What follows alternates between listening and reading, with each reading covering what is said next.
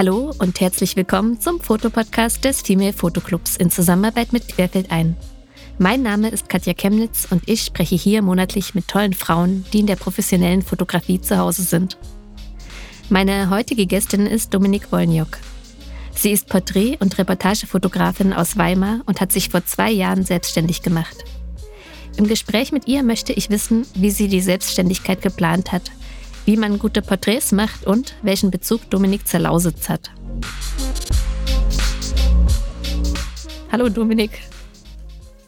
Ja, hallo. Ich freue mich, dass ich hier sein darf. Danke für die Einladung und es ist auch ganz komisch, äh, in dieser Interviewsituation auf der anderen Seite zu sitzen, weil äh, ja, ich mache auch Radio oder habe das studiert und bin jetzt ganz gespannt auf diese Erfahrung. das heißt, du, du merkst jeden Fehler, den ich jetzt gleich mache. Nee, gar nicht. Ich denke eher, dass ich ganz viele Fehler an mir merken werde. oh Gott. Hast du äh, vielleicht eine Kamera bei dir? Ähm, meine Kamera habe ich nicht dabei, beziehungsweise Du willst bestimmt auf die Frage hinaus, was mein letztes Bild war. Genau. Ich habe ja den Podcast auch schon gehört. Ähm, aber ich habe ein Bild dabei, genau, ähm, was ich letztens gemacht habe. Okay, ja, dann äh, beschreib gern dieses Bild. Das ist ein bisschen Cheaten jetzt, aber es ist okay. Ich weiß, ja, aber ich, ich bin tatsächlich auch so, dass ich die SD-Karten immer relativ schnell wieder frei mache. Deswegen würde das auch gar nichts bringen, auf die zu schauen auf, okay. die, auf die Kamera. Genau. Also mein letztes Bild, was ich gemacht habe, war auch nicht mit meiner eigenen Kamera, sondern mit einem mit einer Leihkamera, die äh, eine Mittelformat, äh, digitale Mittelformatkamera, die ich mal austesten wollte. Und auf dem Bild sieht man so eine Ecke in einem Haus. Die Wand ist holzvertäfelt. Ähm, mit einer Seite ist ein Kamin, der so, weiß nicht, sowas wie Marmor oder so ist. Davor steht eine Couch, wo drei Leute drauf sitzen. Zwei sitzen richtig, einer ist nur so auf der Lehne drauf und das sind die drei ähm, Jungs von Funkhaus Ost, der äh, auch seit letztens erst gegründeten Audiofirma, die eben auch in der Gründerwerkstatt Neu-Delhi hier in Weimar sitzen. Genau da, wo ich eben auch meinen Arbeitsraum habe, wo ich gegründet habe. Die drei habe ich zum Porträt äh, getroffen. Jetzt hast du schon diese Gründerwerkstatt erwähnt. Was genau ist das denn? Und äh, ich nehme an, das ist das, was dir geholfen hat bei deiner Selbstständigkeit. Ja, voll. Also die Gründerwerkstatt Neu-Delhi, das ist sowas, ähm, so eine Institution von der Universität, hier von der, von der Bauhaus-Universität in Weimar, die eben Studierende und Alumnis helfen, in die Selbstständigkeit zu kommen. Und da gibt es Arbeitsräume, Beratungen, Workshops, äh, alles Mögliche, was man sich so vorstellen kann. Gründertreffen, genau, das ist ziemlich, ziemlich gut und einzigartig, finde ich eigentlich, dass es sowas äh, angedockt an einer Uni gibt. Ja, total und auch total sinnvoll eigentlich. Ja, voll. Besonders bei den ganzen Künstlern, äh, die hier in Weimar studieren. Wie schwer ist es denn da reinzukommen? Also ich nehme an, die Nachfrage ist sehr, sehr groß. Mm, ich glaube, das variiert total. Also ich glaube, es gibt Jahre, da ist das total voll und es gibt aber auch Jahre, wo nicht so viel Andrang ist. Also es ist jetzt nicht so schwierig, da reinzukommen. Man muss halt ähm, seine Idee haben und die vorstellen. Es gibt da auch so Förderungen, so eigene kleine Stipendien von der Gründerwerkstatt. Ähm, aber ich bin hauptsächlich wegen äh, des Arbeitsraums da hingekommen, angefragt und auch eben wegen der Beratung, weil ich gar nicht wusste so richtig, ähm, als es dann hieß, okay, selbstständig. da wusste ich aber trotzdem noch nicht so richtig, ähm, in welche Richtung ich das jetzt wirklich durchziehen möchte. Also eher Radio oder doch ganz künstlerisch bleiben oder eben Foto. Du hast ja äh, Medienkunst und Mediengestaltung gemacht. Wie, was genau. ist da eigentlich an Fotografie der Anteil? Ja, also Medienkunst, äh, der Anteil, ja, was, wie kann ich das beschreiben? Es ist total projektabhängig und ganz abhängig von dir, wo, wo deine Interessen darin sind. Du kannst natürlich ähm, Video auch machen. Also es gibt auch Studierende hier an unserer Uni, die ähm, nur Medienkunst äh, studieren und nur Filme machen und gar nicht groß irgendwie in Fotografie oder äh, Webdesign gibt es ja auch quasi, oder also so eher so was ähm, künstlerische Webdesign, könnte man eher sagen. Also es ist schon ein Unterschied zu diesem Ausbildungsberuf Mediengestaltung. Es ist schon ein ganz klarer künstlerischer ähm, Studiengang und ich habe mich damals hauptsächlich für Radio interessiert und für Fotografie, habe dort eigentlich seit dem ersten Semester diese beiden Stränge, also Radio und Fotografie immer besucht. Und der Anteil, wie soll ich sagen, den kannst du selber bestimmen, wie ja. viel Fotografie da drin sein soll. Und wieso hast du dich dann für Fotografie entschieden, wenn du diese beiden Stränge hattest, die du so mochtest? Mm, du meinst jetzt bei der Selbstständigkeit am Ende? Genau, genau. Mm, da muss ich vielleicht ein bisschen mehr ausholen. Ich habe ähm, meinen Abschluss 2017 gemacht, war dann Projektassistentin bei einem, äh, ja, bei 100 Jahre Bauhaus in der Geschäftsstelle hier. Wir haben das Bauhausjahr geplant und da war ich gar nicht so richtig kreativ unterwegs, sondern habe eher ganz viele E-Mails geschrieben und ganz viel kommuniziert und gelernt, wie man im Team arbeitet und so. Das war schon auch wichtig, aber es war eben nicht kreativ. Deswegen habe ich schon immer nebenher geschaut, was ich, also erstmal, was ich nebenher machen kann, dass ich ähm, dranbleibe. Ich bin ja eigentlich auch seit 2011 nebenberuflich selbstständig, habe immer wieder kurze Radiosachen gemacht, kurze ja, Foto, Fotografie, Veranstaltungsfotografie gemacht. Und ähm, das lief also immer nebenbei. Dann hatte ich einen Lehrauftrag allerdings für Radio. Daraus ist aber leider keine feste Dozentinnenstelle geworden, weswegen ich dann geschaut habe, was hat mich noch die ganze Zeit begleitet und das war eben auch die Fotografie. Und mit Hilfe der Beraterinnen und Berater aus der Gründerwerkstatt bin ich dazu gekommen, dass das auf jeden Fall eine Sache ist, womit man auch eben Geld verdienen kann. das ist ja auch irgendwie ganz wichtig. Ich meine, ich habe jetzt eine dreijährige Tochter, das ist auch noch so im Hintergrund, okay, man muss eine Familie auch ein bisschen mit ernähren. Hm. Genau. Jetzt hast du dich vor zwei Jahren selbstständig gemacht. Das war ja noch mitten in der Pandemie. Wie hat man dich da beraten? Weil das war ja eigentlich eine furchtbare Zeit, um selbstständig als Fotografin zu werden.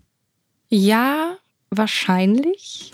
aber ich fand es ganz gut, weil ich Zeit hatte. Also ich hatte nicht so den Druck, sofort ganz viele Kundinnen und Kunden zu haben, sondern ich wusste, ich kann mir erstmal Zeit nehmen, mich umzuschauen, auch mal eben mehr Beratungen äh, in Anspruch zu nehmen. Ich wusste auch von anderen Fotografen, dass es jetzt gerade nicht so viele Aufträge gibt. Und das ist so fürs eigene Befinden erstmal voll okay, dass man sagt so, ja, äh, es, es ist okay, wenn ich sofort die Leute antworten oder es ist auch in Ordnung, wenn nicht jedes Angebot angenommen wird. So, deswegen, das war eigentlich ganz angenehm. Und zudem mhm. muss ich sagen, weil mein Freund damals noch in Kurzarbeit durch äh, Pandemie bedingt war, hatte ich auch einfach eine gute Kinderbetreuung währenddessen. Das muss man ja auch irgendwie mitbedenken, dass ja. man, wenn man sich als Mutter selbstständig macht, dass man, also vor allem mit Kleinkind, dass man da schon auch noch so eine Hürde hat, wie man die Zeit sich einteilt. Hm, absolut. Wie bist du denn genau vorgegangen bei deiner Selbstständigkeit? Das klingt ja jetzt schon sehr geplant. Hm, sehr geplant. naja, du, du, hast jetzt nicht einfach von heute auf morgen gesagt, okay, ich äh, mache jetzt äh, Selbstständigkeit, sondern du hast wahrscheinlich einen Businessplan aufgestellt oder, also so würde ich mir das jetzt bei dir vorstellen, ohne dich wirklich zu kennen. Ja, naja, man muss. Also ich ähm, habe ja auch den Gründerzuschuss von der Arbeitsagentur bekommen. Deswegen musste ich so eine Art Businessplan schreiben.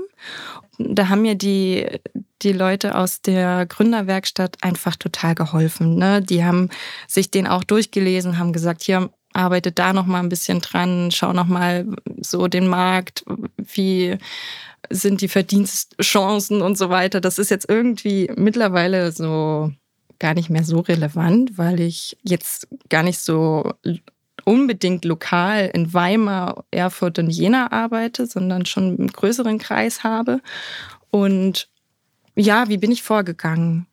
Ich habe mich, ähm, also ich habe einfach diesen, diesen Gründerzuschuss bekommen. Das war eigentlich das, das Beste, was man bekommen kann als äh, Selbstständige. Das, da muss man sich aber vorher informieren. Ich glaube, man muss eine Zeit lang arbeitslos gemeldet sein. Mhm. Und dann bekommt man so einen Zuschuss für, also einfach, dass du dich gründen kannst in der Zeit, dass du so wie so eine kleine, ein kleines Honorar erstmal bekommst und deine Krankenkasse und die ganzen Pflegeversicherungen abgedeckt sind. Genau. Mhm. Und dann, was natürlich wichtig ist, sich halt Hilfe zu suchen, wenn man Sachen hat, die man nicht weiß. und das äh, war bei ganz, also ich habe einfach befreundete Fotografen äh, gefragt und bin dann auch in den Female Photo Club relativ schnell reingekommen, in die, in unsere Ostgruppe, die sich so um Leipzig konzentriert, äh, habe aber auch alte Kontakte angeschrieben, die ich auch so aus der äh, 100 Jahre Bauhaus ähm, Zeit kenne und habe denen einfach gesagt so, hey, ich bin jetzt Fotografin. falls ihr mal eine Veranstaltung fotografiert haben möchtet, ich bin da. Oder falls ihr mal ein Porträt braucht. So, das ist, glaube ich, was total wichtig ist, dass man eine Sichtbarkeit generiert. Auch natürlich eine eigene Webseite. Das war so ein Meilenstein. Und ja, es ist voll wichtig, auch diese kleinen Mini-Steps zu teilen, zu feiern, weil, wie gesagt, die Motivation, die, das ist das Allerwichtigste, was man bei so einer Selbstständigkeit braucht. Man muss einfach am Ball bleiben und mhm. sich immer wieder motivieren. Du hast jetzt schon gesagt, du arbeitest gar nicht nur in Weimar, sondern schon in einem größeren Umkreis. Ich nehme mal an, die Auftragslage ist einfach nicht genug, wenn man jetzt sagt, man würde in Weimar bleiben. Hast du je überlegt, vielleicht auch in so größere Städte wie jetzt Leipzig oder weiß ich nicht, für Fotografie vielleicht noch Berlin oder Hamburg oder so zu ziehen für deine Selbstständigkeit? Ja, also ich hatte schon überlegt, nach Leipzig zu gehen, weil ich das eben auch dachte, dass Weimar vielleicht zu viel Provinz ist, dass ich auch wirklich interessante Jobs bekomme. Aber ich muss sagen, ich bin ziemlich zufrieden hier ich bin mit der, mit der Stadt total zufrieden, mit den, mit den Aufträgen in der Stadt. Die Bauhaus-Universität beauftragt mich oft. Ähm, dann gibt es ganz viele kleine Kultureinrichtungen, Sporteinrichtungen, wo ich auch die, also die ich einfach gerne unterstütze mit meiner Fotografie. Und so redaktionell ist es, glaube ich, auch ziemlich gut, hier in Weimar zu sein. weil ich einen ziemlich großen Kreis abdecke. Also mm, mhm. vielleicht, vielleicht müssen wir mal kurz abstecken, wo Weimar ist, weil ich nehme mal an, ein paar ja. Norddeutsche oder Süddeutsche haben das vielleicht schon mal gehört, aber können es gar nicht einordnen. Ja, die meisten waren wahrscheinlich zu Schulzeiten mit dem Deutsch-LK ja. hier oder so. Also ja, ähm, man könnte fast sagen, ja, man könnte fast sagen, Weimar liegt eigentlich in der Mitte von Deutschland, in Thüringen, im Herzen Thüringen zwischen Erfurt und Jena. Ähm, nach Erfurt und Jena sind es mit dem Zug jeweils eine Viertelstunde. Und ansonsten, ich bin redaktionell, war ich in Halle, in Naumburg, in Sachsen war ich auch schon, in Nordsachsen habe ich äh, auch so eine kleine Reportage mit fotografiert. Um, und ich war auch schon in Franken, also das geht auch. Also ich habe einen echt relativ großen Radius ähm, in Thüringen, in Sachsen, Sachsen-Anhalt und eben auch Franken. Deswegen freuen sich da einige Redaktionen schon und sagen dann so, ach, da haben wir ja noch niemanden. Und ja, das ist, es ist eigentlich gut und bestätigt nochmal, dass es eigentlich eine gute Idee ist, einfach hier zu bleiben. Kannst du dein Wissen über Ton eigentlich auch mit der Fotografie verbinden, gerade auch für Jobs? Ich nehme mal an, das könnte hilfreich sein manchmal. Ja, also nicht gerade das Wissen über Ton. Es ist jetzt nicht gerade so, dass ich ähm, viele Jobs habe, wo ich irgendwie Tonaufnahmen machen müsste oder, oder Videoaufnahmen, wo man Ton braucht. Also das jetzt eher nicht, sondern ja, also eher die, die Interviewsituation.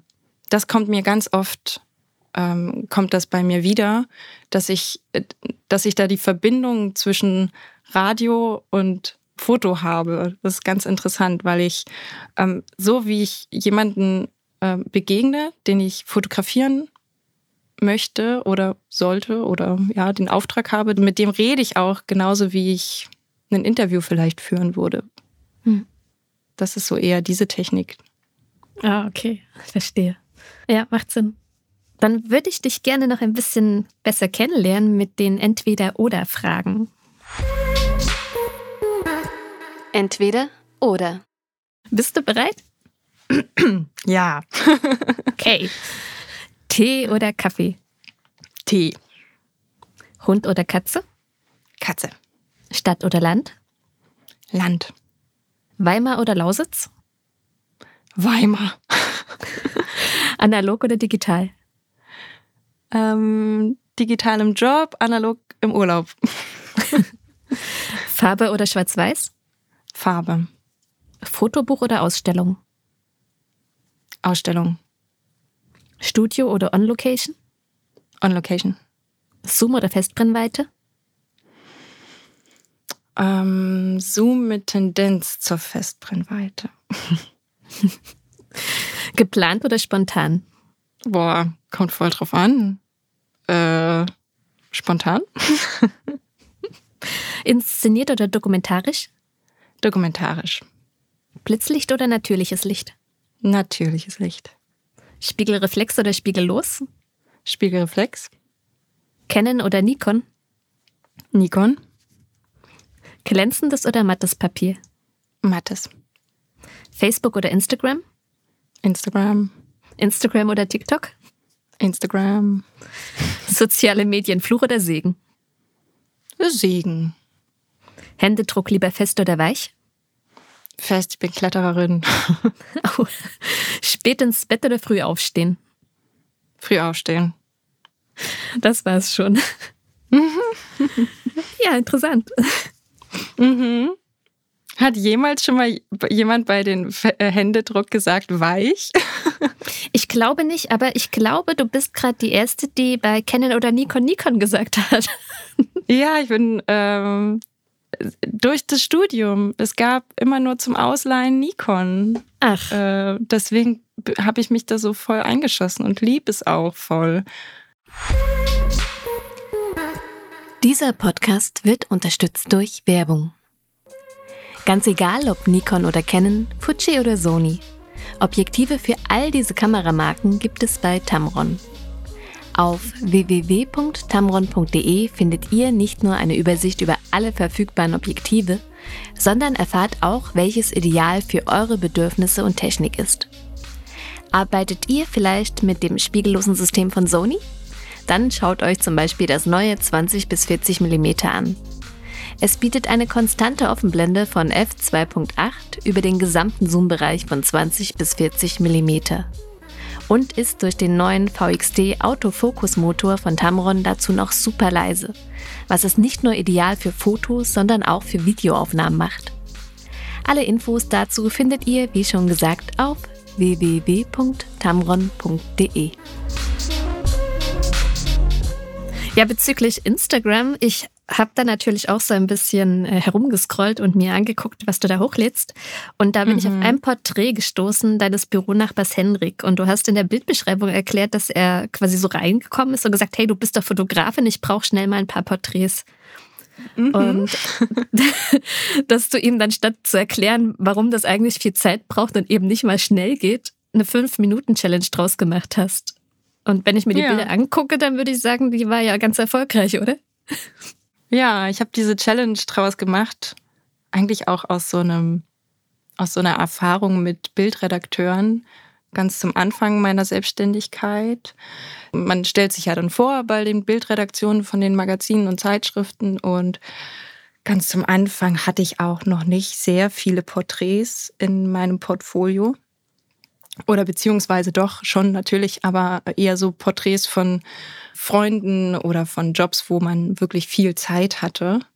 Und das war dann sozusagen immer die Frage, kannst du auch liefern, wenn ein Porträt nur fünf Minuten dauern kann, weil der Politiker schnell wieder weiter muss oder äh, was weiß ich, jemand das Interview macht und du im Anschluss nur fünf Minuten hast. Und mhm. deswegen war das eigentlich so eine kleine Übung, genau, die ich dann mit ihm einfach gemacht habe und dachte so, ja stimmt, das ist eigentlich eine ganz gute Idee. Erkläre ich ihm jetzt mal nicht, dass es eigentlich viel Zeit kostet. Na, jetzt muss man sagen, du kanntest ihn ja schon. Also das heißt, alleine das hilft ja schon, dass man jemanden ich kennt ihn, und ja, ich weiß so gar nicht. Ich kannte nee? ihn gar nicht so. Nee, das ah. war jetzt, das war so eine ganz neue ähm, neue Gruppe, die da eingezogen ist in die Gründerwerkstatt. Und ihn kannte ich jetzt eigentlich nur von so einem Gründerfrühstück, aber da hatten wir auch nicht viel miteinander zu tun und ich habe ihn auch nicht viel gesehen. Also das ist ja mhm. auch, wenn man so darüber nachdenkt, wie, wie mache ich ein Porträt, dann ist es ja auch wichtig, dass man denjenigen sieht und weiß, wie er schon so ein bisschen aussieht. Genau, das dachte ich mir. Nee, nee, nee, tatsächlich. Das war wirklich eher so spontan. Ja, dann ist es umso beeindruckender. Ja, danke. Ja, weil wenn du einen Auftrag bekommst äh, und weiß ich nicht, von der FAZ, die wollen den Politiker XY, dann ist es ja allein schon die Zeit der Vorbereitung. Was gibt es schon für, von dem für Bilder vielleicht? Ne? Genau. Oder wie könnte ich ihn darstellen für die jeweilige Situation? Um was geht es in dem Interview? Das alles gehört ja eigentlich dazu im Vorfeld. Ja, genau. Ja. Wie bereitest du dich auf so einen Auftrag für ein Porträt vor? Nehmen wir jetzt mal mhm. Politiker für die FAZ. ähm, ja, bei Politiker für die FAZ. Politiker sind ja meistens schon ganz gut fotografiert, wie du eben gerade gesagt hast. Deswegen schaue ich natürlich erstmal nach, wer ist das, wie sieht der aus und dann auch in Absprache natürlich zur Redaktion, ne? was wollen die, wie wollen die ihn gesehen haben, wie wollen die, dass er aussieht und je nachdem, ob ich dann direkt den Termin ausmachen äh, soll, rufe ich dann da an, spreche schon mal bei Politikern ist es ja meistens so, dass man ihnen nicht direkt spricht, sondern eher irgendwie das Vorzimmer. Ähm, genau, deswegen versuche ich da irgendwie so viel wie möglich rauszubekommen von dem Ort, von dem Licht, von der Stimmung, die vielleicht ist. Also ist er irgendwie gehetzt? Müssen wir uns beeilen? Ist noch jemand anderes dabei? Ähm, genau, also so ganz viele Fragen drumherum mhm. muss ich erstmal klären. Und ähm, wenn ich die Chance habe, versuche ich demjenigen dann noch zu sagen oder ihm mitzuteilen, dass man vielleicht, äh, also wenn es jetzt nicht so ein Fünf-Minuten-Porträt ist, sondern man so schon ein bisschen mehr Zeit hat und das vielleicht nicht, also ein Politiker würde ich das vielleicht auch nicht sagen. Also wir, wir, können auch ein anderes Beispiel nehmen. ja, also egal wer, wer es ist, dass, dass man dann schon auch mal so ein bisschen darauf vorbereitet ist, was hat derjenige an ähm, nimmt er vielleicht noch ein helles, ein dunkles, ein farbiges äh, Shirt mit, dass sie sich auch so ein bisschen einstellen und ja, und dann ist es meistens so, dass ähm, ich mir dann so ein kleines Moodboard für mich mache. Ich hole mir dann Inspiration, scroll auch mal durch Instagram oder blätter durch alte Fotobücher und habe dann schon so ein bisschen die Idee, auf äh, was ich dann treffe und dann geht's ans Taschepacken. Alles einpacken, was man so braucht. Auch den, äh, ja, den Pinsel mit dem Puder nicht vergessen. Mal so ein Spiegel hilft auch oft. Fusselbürste. ja, und halt so die Kameratechnik natürlich, Objektive, Hintergrund, wenn gewünscht. Hm. Ja. Wenn du dann vor Ort bist, schaust du dir den Ort an, nimmst du dir da Zeit vorher, um vielleicht schon mal so ein paar Ecken zu suchen? Genau. Ja, genau.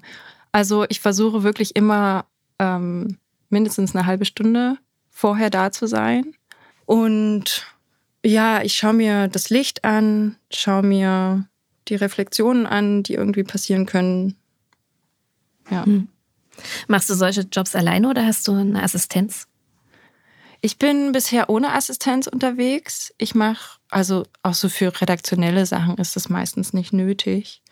Ähm, wenn du dann vor der Person bist, die Menschen haben ja so eine bestimmte Pose, die sie von sich wissen, die mache ich und dann fühle ich mich wohl oder ne, so einen bestimmten Blick in die Kamera. Wie kriegst du das aus den Menschen raus? Ja, das ist ganz individuell und man muss auf jeden Menschen ganz individuell anders eingehen. Und ich finde ja, dass man als Fotografin und auch als Journalistin sowieso ähm, einfach so ein ganz echtes Interesse am Menschen haben muss. Dass man das auch wirklich, dass man sich vorbereitet, dass man eben auch vielleicht nicht nur schaut, wie sieht derjenige aus oder was macht derjenige so oberflächlich, sondern auch mal ein Interview durchlesen, damit man mit demjenigen auch äh, reden kann. Und ähm, also ich glaube, ich komme dadurch zu nicht gestellten Posen und ich versuche auch ganz viel zu loben, um darauf hinzuweisen, was ich nicht mag. so ganz dezent. Ja, ich fand das, das war, es ist so eine interessante Sache, dass du das so sagst mit den Posen und dass man. Also ich denke da zum Beispiel an Merkel, ne, die dann immer so mit der Raute da stand, äh, relativ steif. Und äh, ich glaube, ja. es war eine Challenge für den Fotografen, mal nicht diese Raute zu nehmen. Ja, ach so meinst du das auch. Hm. Ja, es ist halt, es bleibt natürlich eine künstliche Situation. Ne? Also es ja. ist, außer du fotografierst äh, versteckt. Aber da, da gibt es halt die ganz schöne Verbindung auch wieder zu Radiointerviews oder zu Radiofeaturen, wie ich daran gehe. Das ist halt der Radio-Feature-Autor Michael Lissig hat mal gesagt, das Mikrofon als Geburtshelfer. So, und er meinte damit halt so, als Geburtshelfer für Geschichten. Also es ist eine künstliche Situation, die du herstellst und nur dadurch, dass du das Mikrofon oder eben die Kamera auf jemanden hältst, nimmt er eine Pose ein. Also so eine Absicht ist da einfach drin, dir jetzt etwas zu erzählen oder dir etwas zu zeigen. Deswegen, ähm, wenn du es nicht total reportagig versteckt machst, wird es immer eine Pose auch bleiben, finde ich. Mhm. Ähm, und deswegen also was mache ich sonst? Ich mache halt, also ich rede, rede viel mit den Leuten, weil ich halt einfach auch ein Interesse an die habe. Ich frage die genauso Fragen wie so ein äh, Textautor wahrscheinlich. Ich habe einfach so ein Interesse an den Leuten und das glaube ich, das merken die eben auch, dass ich mich ähm, auch auf die einlasse, was erfahren möchte, interessiert bin und es soll ja auch einfach eine gute Zeit sein, die man miteinander verbringt während so einem Shooting oder während so einer ja, Begegnung. Ähm, deswegen finde ich das auch wichtig, dass man da aufrichtig ähm, demjenigen entgegengeht und auch eine gewisse Dankbarkeit zeigt, dass er sich Zeit nimmt hm. dafür. Ja. Und was natürlich jetzt so von den so Handgriffen, vielleicht so Hand, Handgriff-Tipps sind, ist natürlich, dass man demjenigen erklärt, was man möchte. Dass ich vielleicht ein Bild zeige vorher oder eben sage, so, ähm, ich möchte jetzt mit Ihnen zusammen daran arbeiten, dass wir hier ein gutes Bild hinbekommen. Ähm, stellen Sie sich doch mal vor, das ist jetzt ein, ein Foto, was auf das Cover des Time Magazins kommt, wenn mhm. es in die Richtung gehen soll. Oder mm, wenn es eher die Frau Merkel ist, die äh, immer die Pose einnimmt, dann würde ich sie vielleicht ähm, ablenken und sie fragen, haben Sie schon Urlaub geplant? Wo soll es denn hingehen? So, also sowas irgendwie, das ist halt, dass man mit den Gedanken denjenigen woanders hinbringt. Mhm, verstehe genau. ich. Was machst du, wenn, wenn du jemanden jetzt zum Beispiel ein, ein vorgefertigt, also ein Bild zeigst und sagst, so habe ich mir das ungefähr vorgestellt, diese Pose, und die Person sagt dann, oh nee, finde find ich ist gar nicht ich, will ich nicht. Ja, na dann frage ich, was, was, was stellen Sie sich denn vor? Was können wir denn machen? Also es ist immer so ein gemeinsames dran arbeiten. Also auch wie, ich will natürlich, wenn ich demjenigen eine Pose zeige, wo der sich überhaupt nicht repräsentiert fühlt, dann ist das natürlich, also dann zwinge ich ihn da nicht rein, sondern wir arbeiten gemeinsam dran und finden dann ja so eine gemeinsame Sprache. Dann zeige ich auch mal das, das Bild, was ich gemacht habe nicht zu viel. Da muss man manchmal bei Menschen aufpassen, sonst sehen sie jeden kleinen Makel und das ist dann auch nicht so förderlich. Aber schon, also ich zeige dann, zeig dann schon so, so genau so habe ich mir das vorgestellt, zeige das eben aus, auf meiner Kamera. Das fand ich jetzt gut. Dieses positive Rauskehren, so loben, mhm. das finde ich gut. Wie geht's dir denn vor so einem äh, Auftrag? Bist du noch nervös oder Voll, machst du dir manchmal klar. Sorgen? Hast du Bauchschmerzen? Ja, Bauchschmerzen vielleicht nicht, aber ich, ich bin jetzt schon eher so eine Person, die alles mitbedenkt, was alles schiefgehen kann, glaube ich. Das, ja, das ist nicht so gut fürs Gefühl. Naja, es ist nicht vielleicht nicht gut fürs Gefühl, aber es ist gut für, für die Vorbereitung. Ja. Hast du ein Rezept gegen Aufregung? Mm. Machst du irgendwas Besonderes oder? Mm, weiß nicht. Ganz viel Unterschiedliches. Ich glaube, ich kommuniziere viel. Ich finde es auch wichtig, jemandem zu sagen, dass man aufgeregt ist. Also auch mhm. wenn ich jetzt dem Politiker begegne, keine Ahnung, zuletzt hier dem Georg Meyer bei seinem Haus. Das fand ich ist sowieso voll krass, dass man da hingeschickt wird und ganz toller Auftrag gewesen für, die Zeit. In, in, die Privatwohnung dann quasi? Ja, also wir waren nicht in der Wohnung, soll es, weil es äh, sollte im Garten stattfinden, deswegen mhm. waren wir im Garten. Aber das war halt voll, ne, da war ich super aufgeregt mit hier erstmal beim Personenschutz vorbei und so. Und das ist natürlich, ja, total aufregend. Und mit ihm habe ich da schon drüber gesprochen, so wow, und das ist voll die Ehre für mich, jetzt hier irgendwie zu sein. Also ich bin da einfach auch ehrlich und dankbar dafür. Und aber es war sehr, sehr nett, weil seine kleine Tochter noch dabei war. Die zweijährige, dreijährige oder so, die musste dann so zwischenzeitlich von uns so ein bisschen so nebenher bespaßt werden. Das war voll, voll sympathisch und nett. Das hilft ja vielleicht auch, ne? Fürs Porträt. Voll, ja, total. Ja, ja, und man hatte dann halt gleich auch, ne, da konnte ich halt von meiner Tochter ein bisschen was erzählen und so. Und man hatte dann einfach einen gleichen äh, Standpunkt, ja, so ein bisschen. Hm. Was äh, macht für dich ein gutes Porträt aus? Mm, ich glaube, so ein gutes Porträt, jetzt unabhängig von schönem Licht und schöne Farben, ist, glaube ich, dass man so einen Blick, der fesselt vielleicht auch oder auch etwas, wo man halt mehr darüber nachdenken muss, was, was ist los? Was hat derjenige jetzt gerade? Das war, kann ich vielleicht erzählen, da, ähm, da gibt es auch auf meiner Website und auf der Instagram-Seite ein Porträt von einem guten Freund von mir, dem Jan. Das ist so ein ganz nahes Porträt.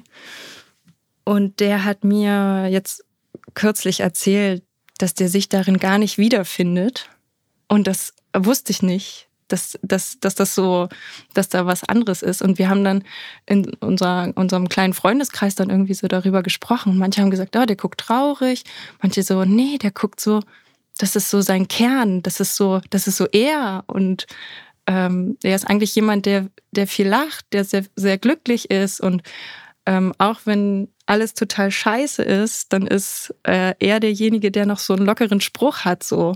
Und auf dem Foto ist er halt sehr in sich gekehrt, sehr ruhig. Und das finde ich halt, ist, glaube ich, ähm, schon etwas, was ein, für mich ein gutes Porträt ausmacht, dass man darüber sprechen kann, dass man nicht das gleich sofort entschlüsselt, gleich lesen kann. Aber er, er würde ja andersrum jetzt sagen, es ist kein gutes Porträt, weil es ihn nicht zeigt. Ja, wir hatten mir zum Glück noch mal ein bisschen einen längeren Text noch mal dazu geschrieben, dass es ihn äh, den Anstoß gegeben hat, darüber nachzudenken, wie andere Menschen ihn sehen. Das hm. äh, fand ich jetzt schon auch sehr interessant. Ja. Es kommt wahrscheinlich auch immer an, wer das Bild sieht. Ne? Also wahrscheinlich für die Zeit wäre es wieder ein gutes Porträt, wenn man den sonst nur so lustig kennt. Mhm. Für dich ist es ein gutes Porträt, weil es was zu reden gibt. Und mhm. für die mhm. Person dann aber vielleicht trotzdem nicht. Wer weiß. Mhm. Finde ich ganz interessant. Ja. Ja, also so abschließend ist es, ein, ist es vielleicht ein gutes Porträt, ist einfach, wenn man darüber mehr als nur ein Wort sagen kann, finde ich. Hm. Was mir bei deinen Porträts auch aufgefallen ist, dass du sehr viel mit hartem Sonnenlicht arbeitest. Das finde ich sehr spannend, weil viele das versuchen auch zu vermeiden, habe ich manchmal das Gefühl. Mhm. Ja, mag ich ganz gern, das Sonnenlicht. Genau, ich habe mir für die Kategorie ein Bild von dir auch ein Bild ausgesucht, wo das Sonnenlicht sehr, sehr stark im Fokus steht und äh, auch ganz viel ausmacht. Mhm. Ähm, genau. Das würde ich jetzt kurz beschreiben, weil natürlich die Leute, die diesen Podcast hören, das leider nicht sehen können. Aber ich werde es mhm. auch nochmal in die Show Notes quasi reinschmeißen. Ein Bild von dir. Also es ist ein Porträt. Ein Mann steht am Fenster und man ordnet ihn direkt als Arzt ein durch diesen weißen Kittel und die typische umhängende Brille und die Stifte, die in der Hemdtasche stecken. Aber auch äh, wenn man den Raum anguckt, sieht man äh, so einen Vorhang und im Hintergrund auch so ein typisches Bild, was eigentlich nur in Ärztezimmern hängt, würde ich jetzt sagen. Und trotzdem ist es aber ein, ein starkes Porträt durch diese dramatische Lichtsetzung. Mhm. Und ähm, genau, er schaut relativ ernst seriös, würde ich sagen, vielleicht. Wie halt so ein Arzt. Mhm. Mhm. Äh, genau. Was ich aber spannend finde, ist, dass man halt, ja, okay, Arzt, langweiliges Ärztezimmer, aber es ist trotzdem so ein dramatisches, spannendes Porträt, wo man denkt, ach krass, wer ist das denn? Was macht der? Hat der gerade irgendwie ein Virus bekämpft? Keine Ahnung. also es bildet sich auch eine Geschichte direkt, wenn man das dann sieht. Und man will ja. mehr wissen über ihn. Ja. Ja, das ist doch schön. Ja, genau. Nee, das war auch meine Intention, dass auf jeden Fall, dass da so ein bisschen Spannung reinkommt, entweder durch die Lichtsetzung oder eben durch Bewegung. Ich hatte ihn auch nochmal fotografiert, wie er halt einen Gang in dem Krankenhaus entlang geht. Genau, das war eigentlich auch sehr dynamisch. Aber das, ja, das ist das Porträt, was eher so, wo er so ein bisschen so in sich ruht. Genau. Wer, wer ist das denn? Und für wen, für, für was hast du das fotografiert, das Bild? Ja, das ist der Chefarzt der Chirurgie, Dr. Bernd Lobenstein äh, in Naumburg. Da war ich äh, für das äh, Fokus-Magazin unterwegs und wir waren dann einen ganzen Tag lang in diesem Krankenhaus und haben Patienten interviewt und also es waren auch noch zwei äh, Autoren dabei, ähm, die Interviews geführt haben mit Patienten und mit Pflegekraft, der Klinikleitung und eben diesem Chefarzt. Und da ging es um die einrichtungsbezogene Impfpflicht, die hm. ja damals ähm, noch sehr relevant war. Und Naumburg war so ein äh, Klinikum, wo sich sehr wenig Mitarbeiter äh, schon geimpft hatten. Und deswegen hat uns der Fokus dahin geschickt. Genau. Also es war teilweise geplant und teilweise auch äh, spontane Protagonisten, die da fotografiert werden mussten. War das jetzt so ein typisches Fünf-Minuten-Porträt, weil ein Arzt hat ja nie Zeit oder hattest du mehr Zeit? Also er hat sich Zeit genommen, das war ganz gut, aber er hatte so eine halbe Stunde vielleicht. Mhm. Aber es war gar keine, also es war eine halbe Stunde mit Interview, glaube ich. Es war gar nicht so viel so viel Zeit. Genau, was ich durch diesen Podcast auch gelernt habe, ist, dass besonders spannende Arbeiten gar nicht auf den Webseiten zu finden sind, gerade so freie Projekte. Ähm, deswegen frage ich jetzt immer im Vorfeld danach und bei dir war das Bingo, weil du gerade an einem Projekt über die Lausitz arbeitest. Äh, bevor wir jetzt über die Lausitz sprechen, müssen wir sie, glaube ich, erstmal wieder örtlich einordnen. Aha, ja. Ja, also warum ich das nicht auf meiner Webseite habe, ist einfach, weil es gerade noch voll am Entstehen ist. Und die Lausitz ist im Süden von Brandenburg und im, also ein kleinerer Teil ist Brandenburg und ein größerer Teil ist Sachsen. Mhm, genau. genau. und geht auch noch in nach Polen rein. Das ist wirklich sehr im Osten Deutschlands. Ja, ja, genau. Aber so jetzt die Lausitz, die mich beschäftigt, ist eigentlich wirklich hauptsächlich die deutsche Lausitz. Also ich komme ja selber aus Sachsen ursprünglich und äh, mhm. war tatsächlich in der Lausitz, was mir jetzt noch gar nicht so bewusst war. Aber ich habe, äh, als du mir von der Lausitz erzählt hast, natürlich so ein bisschen gegoogelt und geguckt und ähm, ich kenne die Lausitz durch, das ist ja so eine ganz große auch Seenlandschaft. Da war ich auf jeden Fall als Kind öfter im Urlaub und es gab diesen Dinosaurierpark Kleinwelker. Ja, in Kleinwelker. Kennst du den auch? Ja, klar, den kenne ich auch. Ganz, ganz toll war der immer. Ich glaube, den gibt es immer noch. Ja, doch, ich glaube, den gibt es immer noch. Mhm. Genau, das ist meine Verbindung jetzt zur Lausitz. Ich nehme aber an, äh, weiß ich nicht, viele werden noch nie davon gehört haben. Naja, Ich glaube schon. Naja, also es ist ja, die Lausitz ist ähm, bekannt für die Kohletagebauten und gerade jetzt auch mit Lützerath ist das einfach ein sehr äh, aktuelles Thema. Genau, und die, das Thema, was ich jetzt habe, das, es geht eher darum, ne, also die Tagebauten in der Lausitz, ähm, ich habe die Zahl gerade nicht im Kopf, aber ich glaube, es waren so 18 Tagebauten, die direkt nach der Wende stillgelegt wurden, wo dann angefangen wurde, daraus wieder urbares Land zu machen. Also, ähm, dass man da wieder sich ansiedeln kann und ähm, dass man jetzt wie in, mit der Lausitz alten Seenland raus wird. Das wird, glaube ich, für äh, das ganze Revier in Nordrhein-Westfalen äh, dann auch bald ähm, Thema.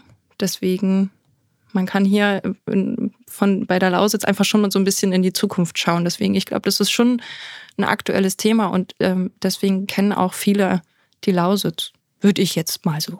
Also ich gehe so von meinem ostdeutschen ja. Äh, Standpunkt aus. ja. Aber Braunkohletagebau, ist das was, was mit dem du dich beschäftigst in deinem Projekt? Also indirekt, klar. Mein Thema ist eigentlich so dieser Mentalitätenwechsel, habe ich ihn genannt, von der Bergbauregion zu einer Seenlandregion. Ähm, sehr viel Tourismus, Genau. Und ähm, ich finde das unglaublich spannend, wie sich die Bewohnerinnen und Bewohner aus der Lausitz so neu erfinden müssen. Zum zweiten Mal eigentlich, weil nach der Wende mussten sie sich schon einmal umstrukturieren und jetzt kommt eben dieses zweite. Hier bitte, das ist deine neue Heimat. Wir haben hier mal so ein paar Seen gemacht. und ähm, ja, obwohl es ist ja eigentlich gar nicht so, dass jetzt jemand von außen kommt und diese Seen gemacht hat. Es ist ja das beste Beispiel ist mein Vater, der da mitgeholfen hat, die Seen so präpariert hat oder also die, die Löcher so präpariert hat, dass da äh, Wasser rein geflutet werden kann. Das sind da ganz viele neue Arbeitsfelder entstehen da auf einmal und das finde ich gerade so spannend. Und die Leute, die ich besuche, mit denen ich Interviews mache, mit denen ich Porträts machen möchte, sind eben so Leute, die äh, eine interessante Idee haben und jetzt bei diesem neuen Tourismus äh, andocken wollen und daraus jetzt eben ihr, ihr Leben gestalten wollen. Ja. Hm. Wie ist dein persönlicher Bezug? Du hast gerade schon gesagt, dein Vater lebt da, arbeitet dort. Wie kommst du ja. da ins Spiel? Ja, also ich komme aus der Lausitz. Also ja, okay. Das ist meine Heimat. Macht Sinn. Genau. Ich bin, ähm, meine Eltern wohnen in Hosenah. Das ist so ein äh, kleines Dorf, das jetzt mittlerweile zu Senftenberg gehört. Der Senftenberger See war schon zu DDR-Zeiten ein gefluteter Tagebau, ein Ausflugsziel. Und jetzt so ringsherum um den Senftenberger See gibt es eben ganz viele Seen, die miteinander verbunden werden. Und das ist ähm, nennt sich jetzt oder sie wollen sich Europas größte zusammenhängende Seenlandschaft sein. So, so ganz viele Superlative sind da immer drin. Das finde ich eben auch so ein bisschen spannend und lustig. Und ja, jedes Mal, wenn ich wieder zu meinen Eltern zurückfahre nach Hause, dann gibt es irgendwie was Neues oder was fast Neues, Absurdes. wir waren letztens, hm, das gibt es schon ein bisschen länger, äh, da gibt es so ein Restaurant, Hotel mit äh, einem Leuchtturm. Und da waren wir, weil mein Opa 80. hatte. und äh, ich finde das so krass. So, da drin ist alles auf maritim.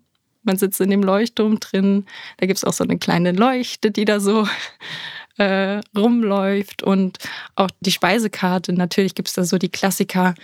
Quark mit Leinöl, so drauf, aber es gibt eben auch diese Frutti del Mare und äh, ja, ich finde das irgendwie, das ist so, da reibt sich irgendwas. Ich weiß nicht, wie ich es beschreiben soll, aber es ist irgendwie ja ganz interessant für mich, das zu beobachten und zu sehen, wie es da äh, sich verändert, wo, wohin man geht. Es ist ja ganz offen, was da jetzt noch so drum entsteht, weil die Kultur, die es damals gab, die wurde mit abgebaggert mit den ganzen äh, Dörfern, die da gehen mussten. Und das ist, es ist klar, dass es so nicht mehr sein kann. Es gibt einfach nicht mehr diese alten Häuser zum Beispiel. Es sind jetzt ganz viele Neubauten dort oder so.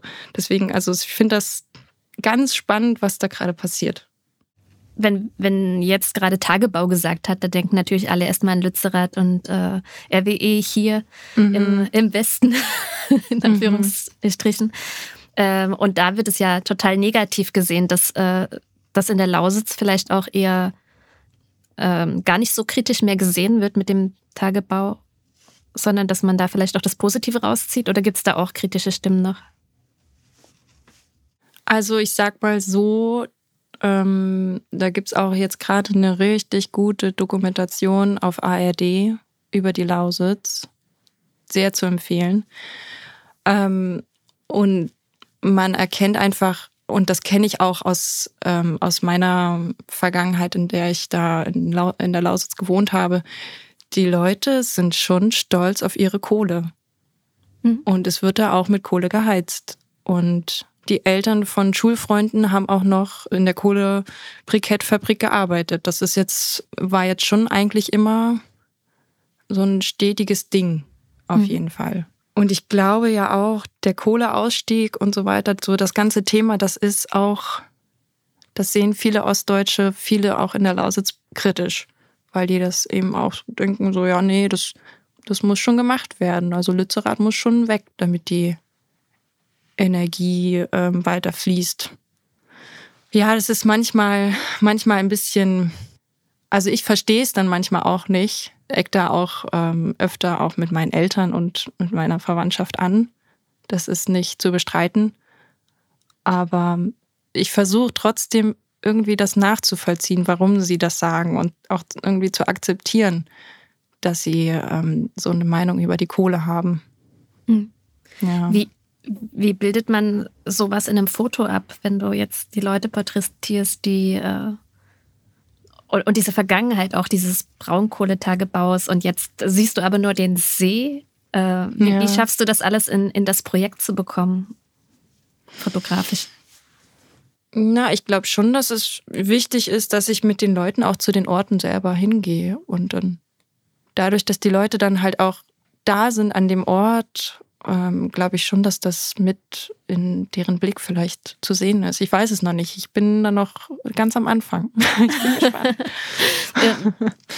ja. Wird das Projekt dann auch durch Interviews begleitet oder ist es ein rein fotografisches? Ja. Okay. Nee, genau. Also es ist, es hat ja eigentlich mit Interviews nur angefangen. Anfangs habe ich auch keine Fotos gemacht und ähm, wenn alles gut geht und es immer noch so ist, also ich habe ein Exposé für den RBB eingereicht und die haben eben mir die Zusage gegeben, das in zwei Teilen, in zwei Serien zu machen. Genau, also es wird auf jeden Fall ein Radio-Feature dazu geben, weil mich das auch einfach interessiert. Ne? Das ist halt, genauso wie du auf dem Foto jede Kleinigkeit siehst, wie jemand so ein bisschen lächelt oder wie der Blick ist, ist es eben auch in der Stimme. Wie zittert die Stimme? Wie sagt jemand? Wie, also wie formuliert jemand etwas? Und wo sind Pausen und so? Das ist halt immer noch etwas, was mich total interessiert. so, mhm. genau. Mhm. Ja, spannend. Ich bin äh, sehr gespannt auf das Projekt. Äh, sag mir gern Bescheid, wenn das dann, mehr zu sehen ist und vielleicht auch eine Ausstellung oder ein Radiobeitrag äh, steht. Im Radio kann man ja leider die Bilder dann nicht zeigen. Ach ja, ich glaube, das ist immer, das ist so, wie ich das auch in den in meinen Abschlussprojekten gemacht habe, so eine Ausstellung mit Bildern und Radio. Das ist eigentlich immer ganz schön, ja. Hm. und vielleicht vielleicht geben. Wenn das dann fertig ist, ist ja dann in Lützerath vielleicht auch ein See und da verändert sich alles und dann könntest du das Gegenprojekt in NRW machen und schauen, wie hier der Mentalitätenwechsel ist. Na, ich glaube, so schnell wird aus dem Tagebau, also das dauert ja man ähm, die, das, die Abbaggerung und so weiter. Also gut, ne, hier Ausstieg in NRW ist ja 2030 jetzt geplant. Ja. Äh, bis dahin möchte ich auf jeden Fall das Projekt abgeschlossen haben. Und ja, es dauert schon, es ist echt eine lange Zeit, so bis ein äh, See geflutet wird. Und bis das dann fertig ist. Und bis das äh, Seewasser vor allem die Qualität hat, dass man drin baden kann. Das ist nicht zu unterschätzen. Mhm. Ähm, genau, und damit kommen wir dann auch schon zur Abschlussfrage. Und die ist in diesem Podcast immer dieselbe. Nenne drei tolle Fotografinnen, die dich faszinieren, geprägt haben oder einfach eine absolute Empfehlung sind. Gerne auch mit einer kleinen Begründung. Ja, also wer mich inspiriert hat, da könnte ich wahrscheinlich viele Sachen, viele Leute, viele Fotografinnen nennen. Aber ich will jetzt diese Chance mal nutzen und meine sehr, sehr, sehr tolle Fotogruppe unter der Leitung von Betty Fink erwähnen. Ähm, wir sind sechs bis sieben Fotografinnen, die sich seit letztem Jahr treffen. Und das ist wirklich ein ganz, ganz toller Austausch. Und der Kern ähm, sind Kaya Grope aus Kiel, Verena Müller aus Stuttgart und die Maria Irl aus dem Süden von Bayern. Die sind sehr talentiert, sehr aufrichtig. Ja, es ist einfach eine ganz, ganz schöne Verbindung, die wir jetzt mittlerweile haben, sehr freundschaftlich. Genau, die würde ich auf jeden Fall jetzt mal nennen und hoffen, dass auch andere mal auf sie klicken. ja. ja, super. Dann vielen, vielen Dank für die Empfehlungen und das Gespräch. Ja, ich danke dir.